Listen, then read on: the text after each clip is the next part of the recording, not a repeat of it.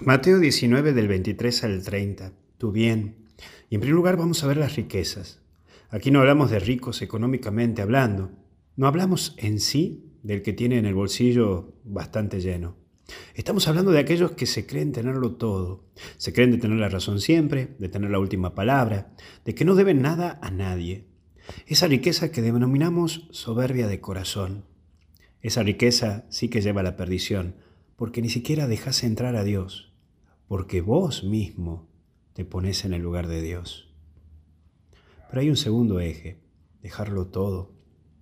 Es lo que plantea Pedro a Jesús, porque somos personas que hemos asumido un estilo de vida, que es la vida cristiana, vivir como Cristo.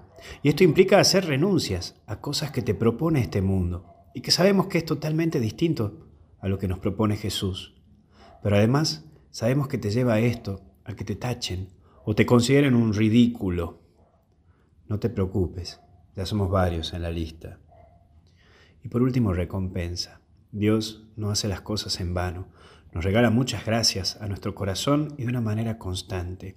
Por eso no te desanimes, que tenés muchas riquezas en tu corazón, pero esas riquezas de las buenas, que te hace sentir pleno, que te hace sentir feliz. Así que vamos, que hay mucho por dar y Dios está con nosotros.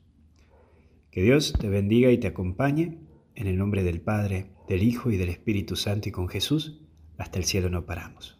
Cuídate.